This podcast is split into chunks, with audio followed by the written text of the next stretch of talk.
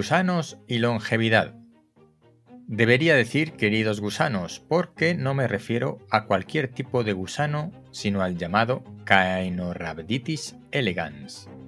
Le llamaré elegans para abreviar. Este gusano mide un milímetro, poca cosa, y sin embargo, compartimos el 40% de nuestros genes con este humilde bichito. Yo llamo bicho a todo lo que se mueve, es en plan cariñoso. Hola, soy Ignacio y estás en el décimo hombre, Reflexiones sobre ciencia de actualidad y naturaleza. Porque cuando nueve personas están de acuerdo en algo, una décima debe llevar la tesis contraria. En el tema de hoy, los gusanos elegans. El elegans tiene 18.700 genes que están secuenciados y nosotros tenemos 23.000.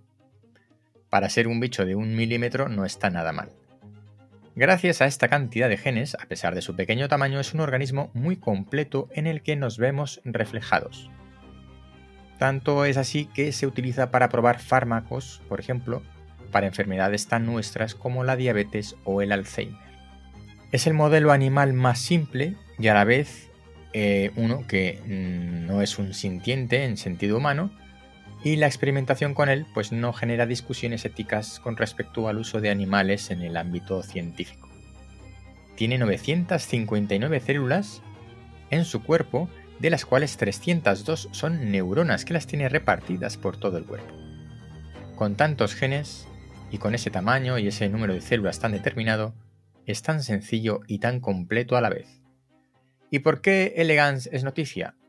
Porque, entre otras muchas cosas, ahora mismo se está estudiando la longevidad en él, y dadas sus características, todo lo que podamos aprender tendrá su reflejo directo en nosotros. Elegance vive 18 días, pero algunos de los individuos viven 50 días, que es como si nosotros viviéramos más de 200 años, lo cual no está nada mal. Elegance se utiliza en un montón de investigaciones desde los años 60 y es el corresponsable de varios premios Nobel. Quién sabe si dentro de poco lograremos encontrar el secreto de la eterna juventud o al menos del retraso del envejecimiento, como para vivir 200 años. A todo esto, ¿quién querría vivir 200 años? Como siempre, las referencias en las notas del programa. Si estás en YouTube, acuérdate de darle a la campanita. Esto es El décimo hombre.